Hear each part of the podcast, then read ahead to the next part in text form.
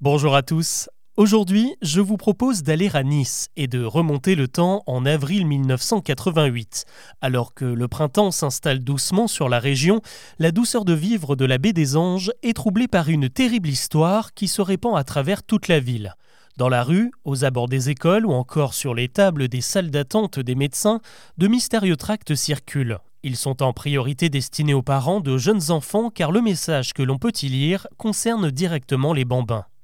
Il y est écrit que des trafiquants de drogue auraient décidé de prendre pour cible des écoliers et de leur administrer des produits sans qu'ils s'en rendent compte.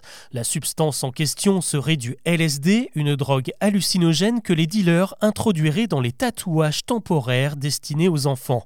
Et il suffirait d'une seule de ces décalcomanies à l'effigie de Mickey, Superman ou représentant trois petites étoiles bleues pour devenir accro et dans les cas les plus graves, mourir d'une overdose.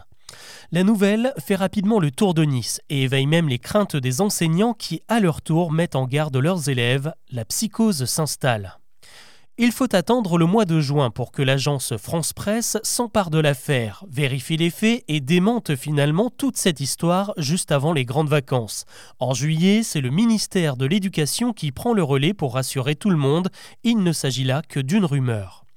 Sauf que l'importance accordée à cette histoire finit par lui donner encore plus de véracité, si bien qu'à la rentrée de septembre 88, alors que le calme est revenu à Nice, des tracts similaires apparaissent dans toute la moitié nord de la France et en Belgique.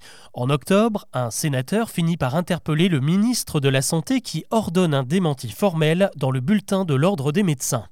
Finalement, aucun tatouage au LSD n'a jamais été retrouvé et évidemment aucun enfant n'a été victime d'une overdose. Mais alors d'où vient toute cette histoire? Eh bien d'après le sociologue Jean-Bruno Renard, tout serait parti des États-Unis, et plus précisément du New Jersey où en 1980, la police a mis la main sur un important stock de papier buvard imbibé de LSD. Et comme beaucoup de papiers buvards normalement destinés aux écoliers, ils étaient illustrés d'images de Mickey et d'autres personnages fantasy, un moyen aussi pour les dealers de signer leurs marchandises en quelque sorte.